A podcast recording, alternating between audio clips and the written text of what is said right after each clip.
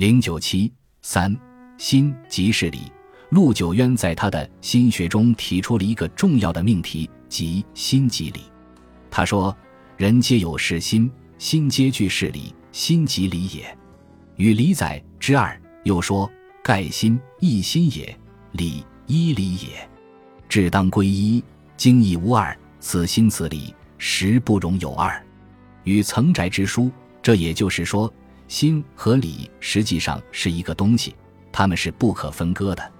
陆九渊更把这一命题加以引申，发展成为宇宙便是无心，无心便是宇宙的，似乎是极为荒谬的结论。诚然，从认识论上来看，它确实是一种不能为人们所理解的主观唯心主义，但在伦理思想上却有着重要的思维教训。为了更好地弄清这一问题，我们还应该看看什么是陆九渊所说的理。从北宋的程颢、程颐开始，建立了所谓的理学。朱熹继承并发展了二程的学说，对理又有了新的发挥。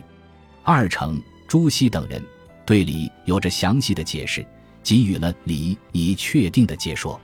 一般来说，二程和朱熹对理这一范畴的使用有三个层次的含义。第一个层次，他们认为理是世界上万事万物的本源，所以又称为太极。从作为一切事物的最终本源来看。理是一个实而不有、虚而不无、超越一切时间和空间的永不灭失的东西。万一山河大地都陷了，毕竟理却只在这里。朱子语类卷一。第二个层次由万物的本源加以引申，他们认为理是一个事物的本质属性，从而推广到一个事物之所以存在的规律。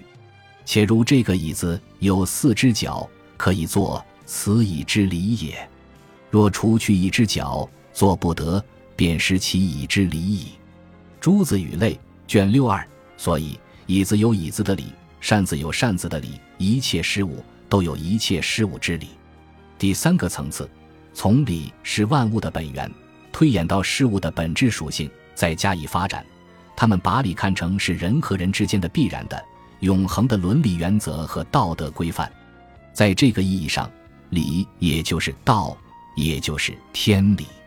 朱熹认为，道者，古今共有之理，如父之慈，子之孝，君人臣忠，是一个公共的道理。朱子语类卷五七，按照二程朱熹的说法，心和理当然是不能混同的。陆九渊也承认理是一切事物的最终本源，包括天地人三者，都是由这个最终的本源所派生的。他认为赛宇宙一理耳，与赵永道书之似。同时，他也认为理是天地万物的主宰，甚至连天地鬼神都不能违背这个至高无上的理的规定。